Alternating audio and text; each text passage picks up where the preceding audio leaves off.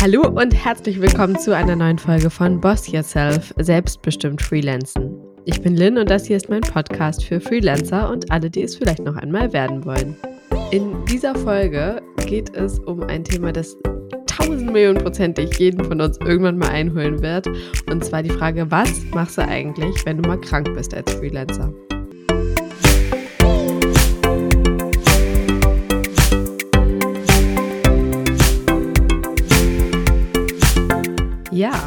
Wenn du ein bisschen genauer hinhörst, wirst du wahrscheinlich sehr schnell raushören, dass ich eine verstopfte Nase habe. Und ähm, heute ist Montag. Ähm, das heißt, ich zeichne wirklich Last Minute auf sozusagen, weil ich ähm, ja die letzte Woche ziemlich ausgenockt war und seit Corona irgendwie meine erste Erkältung hatte geht irgendwie gerade megamäßig rum und äh, es ist eine Zeit, wo sich viele krank melden.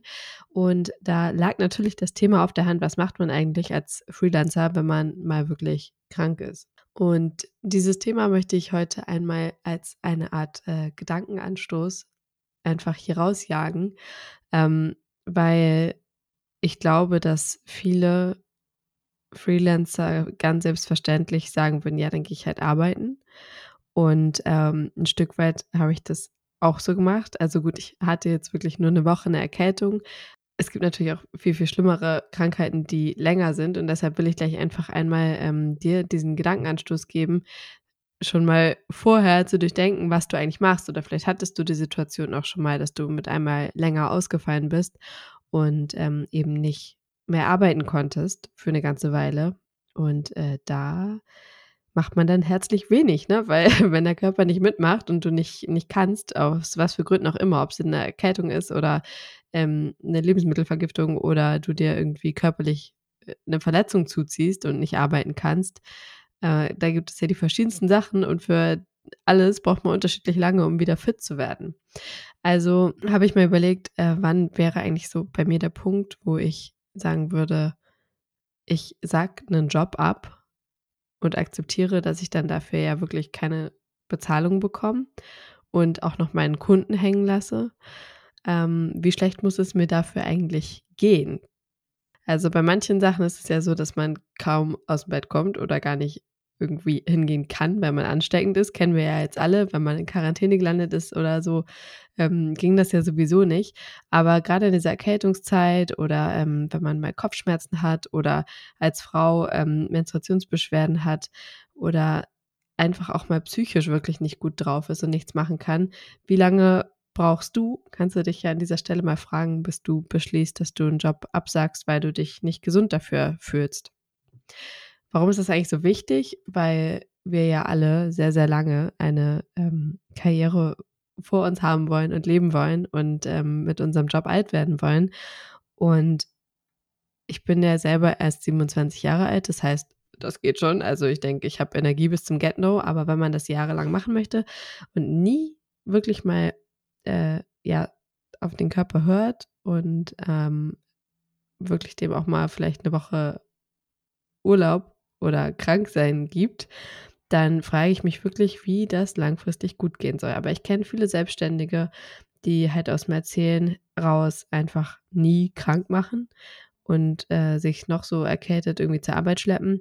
Es gibt natürlich auch Festangestellte, die sich noch so krank zur Arbeit schleppen, aber das sind dann wirklich sehr motivierte Menschen, denn man muss ja mal ehrlich sagen, es ist schon einer der größten äh, Luxusse, dass man sich als festangestellte Person krank schreiben lassen kann und trotzdem weiter bezahlt wird.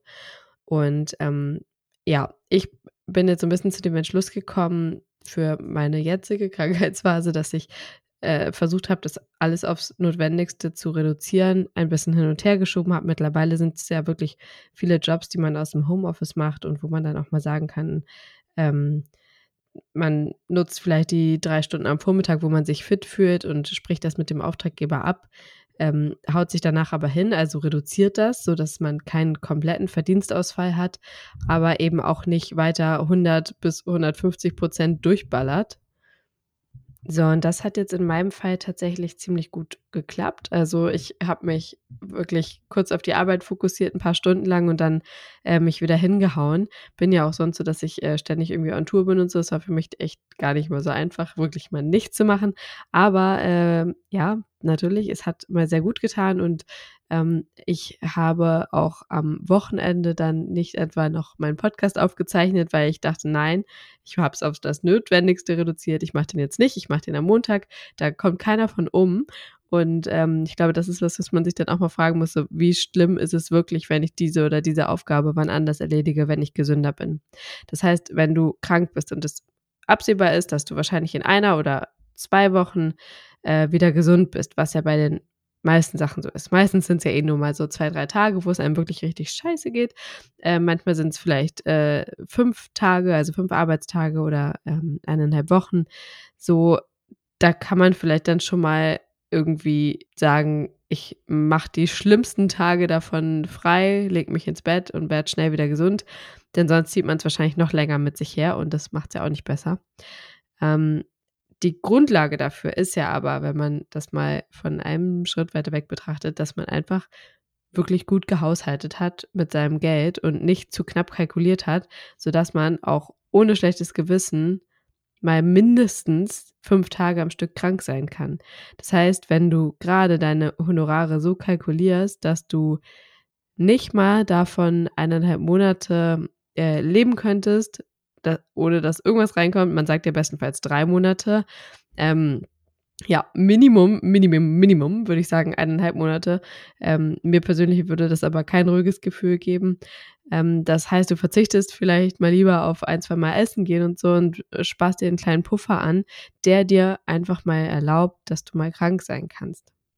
Ich glaube, es ist so, so wichtig und ähm, da auch selber vielleicht aktiv das Geld auf ein ähm, anderes Konto zu legen, ähm, so dass es gar nicht da zu sein scheint, aber halt einfach der Puffer ist, der da ist und man weiß, dass der einen mal retten kann, wenn man irgendwie mal eine Mandelentzündung hat oder sonst was und vielleicht echt mal ein paar Tage raus ist. Es hängt ja auch noch davon ab, was man für einen Job hat. Also ähm, wenn man einen Job hat, wo man dann viel draußen unterwegs ist und ähm, ja auch den Körper irgendwie ein Stück weit braucht, also fit sein muss und nicht nur ähm, am Schreibtisch sitzt oder vielleicht mit dem Laptop einfach im Bett sitzen kann, dann ist es natürlich auch einfach nochmal körperlich anstrengender und man muss nochmal einmal mehr abwägen, ob man das jetzt wirklich leisten kann oder ob am Ende halbgare Ergebnisse rauskommen und man sich dann ähm, ja Vorwürfe macht, dass man das vielleicht hätte verschieben sollen, anstatt irgendwie halbwegs krank irgendwo aufzutauchen. Und ähm, ja, das auf Biegen und Brechen irgendwie durchzuziehen, nur um den Job nicht abzusagen.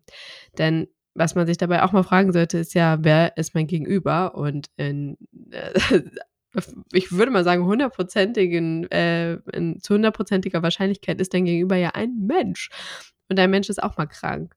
Und ich glaube, dabei darf man nicht vergessen, dass das halt wirklich jedem passieren kann, ob Freelancer oder Festangestellter. Jeder Mensch wird halt mal krank. Und es kann überall passieren, in noch so wichtigen Situationen. Und am Ende ist es halt ja wirklich unsere Gesundheit, die das Wichtigste ist, ohne die wir nicht arbeiten können. Und deshalb sollten wir die auch wirklich achten und nicht einfach langfristig Hauptsache äh, viel arbeiten und wenig auf die Gesundheit achten. Mm. Es ist auch so eine Sache, wo ich äh, häufiger schon drüber gestolpert bin. Es gibt ja auch einige Festangestellte, die sich sehr, sehr häufig einfach mal krank melden bei jeder Kleinigkeit. Und ich glaube, das ist ein bisschen so eine hm, Grundeigenschaft von Leuten, die auch mit darüber entscheidet, ob du geeignet bist als Freelancer oder nicht. Wenn du dich nämlich bei jeder Kleinigkeit immer gerne krank meldest und äh, das als Festangestellter so durchziehst, aber dann plötzlich Freiberufler bist und kein Geld verdienst, wenn du dich ständig krank meldest, dann wird das Ganze irgendwie ein bisschen brenzlig und, glaube ich, auf Dauer nicht ganz so gut laufen. Also, das heißt nicht, dass man nicht krank sein soll, sondern das heißt, dass man ähm, besonders, wenn man freiberuflich arbeitet, wirklich ein gutes Gespür dafür entwickeln sollte, wann man in der Lage ist äh, zu arbeiten, wann man fit ist und äh, gesund ist und wenn man zum Beispiel merkt, dass dauerhaft irgendwie irgendwas ist und man äh, gar nicht mehr richtig gesund wird, weil man so verschleppt, da muss man vielleicht auch mal äh, darauf hinarbeiten, dass man doch mal wirklich äh, für zwei Wochen komplett rausgeht. Die Welt geht wahrscheinlich auch nicht davon unter. Vielleicht äh, kann man sich dafür drei, vier Sachen weniger kaufen oder muss man ein bisschen zurückstecken. Aber wenn man dafür wieder leistungsfähiger wird, wenn man zurückkommt aus dieser Erholungsphase, dann wird sich das wahrscheinlich auch mehr auszahlen am Ende. Also, wenn äh, du jetzt so drüber nachdenkst, kannst du ja mal hinterfragen, ob du da immer so gut zu dir bist oder ob du da vielleicht auch mit deinen, ähm, ja, mit deinem Gefühl für deine Gesundheit und deine Fähigkeit zu arbeiten, obwohl du vielleicht manchmal ein bisschen angeschlagen bist, ähm, noch ein bisschen besser lernen musst, umzugehen. Und äh, dann gibt es natürlich noch so Dinge, die du machen kannst, um vorzusorgen, wie zum Beispiel eine Krankentagegeldoption in deiner Krankenversicherung oder Pflegeversicherung mit drin zu haben. Ähm, das ist aber ja meistens erst, wenn du sechs Wochen krank bist. Also auf Option kannst du es natürlich auch äh, früher rein buchen. Ähm, ist aber meiner Meinung, also meines Wissens nach in den wenigsten Versicherungen so, beziehungsweise sind wenig Leute bereit dazu, dafür immer zu bezahlen, dass sie dann schon ab dem 14. Tag irgendwie Krankentagegeld bekommen. Und da muss man auch ehrlich sagen, das sind dann irgendwie je nach Tarif um die 50 Euro am Tag, äh, vielleicht 100, wenn du viel einbezahlt hast vorher. Da ähm, zahlt sich in der Regel ja jetzt auch noch nicht die ganze Miete von, wenn du 50 Euro am Tag bekommst für zwei Wochen, äh, die du dann noch krank bist. Also von daher ähm, ist zwar schön zu haben, sowas, aber ich würde sagen, dass es auf keinen Fall ersetzt, dass man wirklich sich einen finanziellen Puffer äh, zurecht arbeitet und weglegt, der einem das wirklich erlaubt, krank zu sein was ja genauso gilt für Urlaub machen, aber dazu habe ich ja schon eine eigene Folge gemacht, die du ja, wenn du sie noch nicht gehört hast, direkt im Anschluss mal anhören kannst. So, ihr Lieben. Und äh, da ich ja immer noch nicht wieder hundertprozentig gesund bin, bleibt es heute bei dieser kurzen Folge. Und ich hoffe, dass sie äh, euch mal einen Gedankenanstoß gegeben hat. Ich bin mir sicher, dass viele auch irgendwie schon mal in der Situation waren und gedacht haben, ja, hm, heute will ich eigentlich besser, würde ich lieber im Bett bleiben, aber ach, ja, kann ich jetzt nicht ausfallen lassen. Wäre richtig scheiße. Mein Kunde würde danach enttäuscht sein. Ich habe die Kohle nicht. Und ähm, dann entweder ging es gut auf dem Job oder man dachte sich nur so, okay, hätte ich das besser nicht gemacht. So, und ich möchte, dass du ähm, mit dieser Folge, wenn du das nächste Mal in der Situation bist, einfach mehr aktiv entscheidest, ist das jetzt wirklich die beste ähm, Wahl, die ich treffe? Oder gibt es vielleicht die Möglichkeit, den Job zu verschieben? Gibt es die Möglichkeit, das mit dem Kunden abzustimmen? Gibt es eine Möglichkeit, das irgendwie remote durchzuführen, sodass ich wenigstens ähm, nicht das Haus verlassen muss, sondern nur den notwendigsten Teil eben von zu Hause erledige? Äh, oder gibt es halt eine Möglichkeit, das einfach aufzuschieben? So, also in diesem Sinne, ich wünsche euch, dass ihr alle schön gesund bleibt und äh, hoffentlich gar nicht in diese Situation kommt.